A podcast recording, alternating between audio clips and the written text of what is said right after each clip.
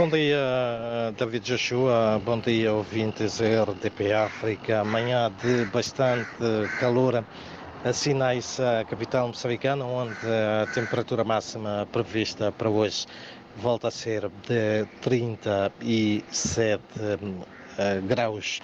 Ui. Para já notas que fazem a atualidade informativa neste uh, dia. Começo por um, uh, destacar que estão suspensas em Moçambique, sem previsão de retoma todas as atividades de inspeção, fiscalização e auditoria levadas a cabo pela autoridade tributária. A decisão, já em vigor desde o seu anúncio ontem em todo o país, visa, segundo o porta-voz da Autoridade Tributária de Moçambique, Fernando Tinga, harmonizar a forma de atuação para evitar a duplicação de auditoria por falta de coordenação.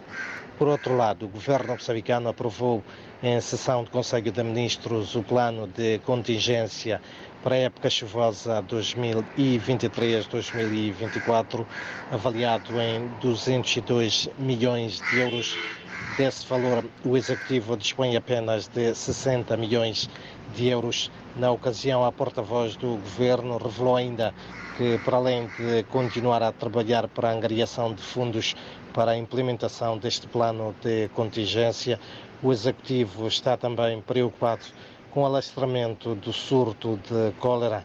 Contudo, entende que, para já, não há necessidade do país declarar o estado de emergência devido à doença que continua, entretanto, a fazer vítimas mortais.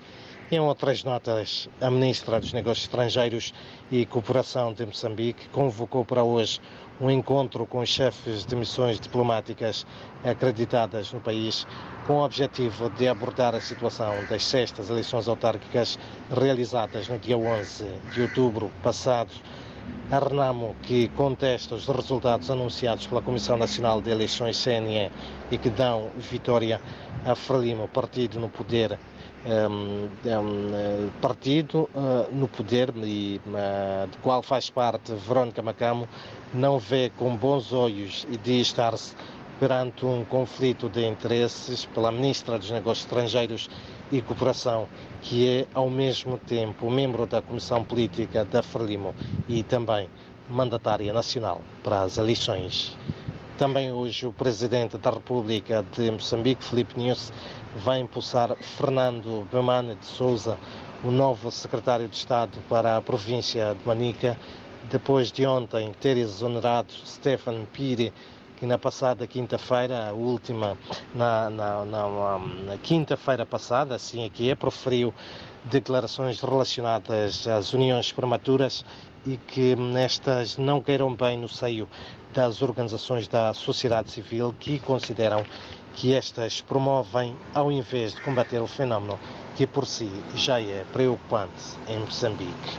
Ainda hoje, e mesmo para terminar, o presidente moçambicano, na qualidade de comandante em chefe das forças de defesa e segurança de Moçambique, procede à abertura do 14º Conselho Coordenador do Ministério da Defesa Nacional, vai decorrer sob o lema Setor da Defesa, elevando o espírito de unidade e patriotismo para o fortalecimento da defesa nacional. São então estas, uh, David, uh, Joshua e ouvintes, notas um, da atualidade informativa neste início de quarta-feira, um dia quente aqui na capital moçambicana e onde os termómetros deverão atingir os 37 graus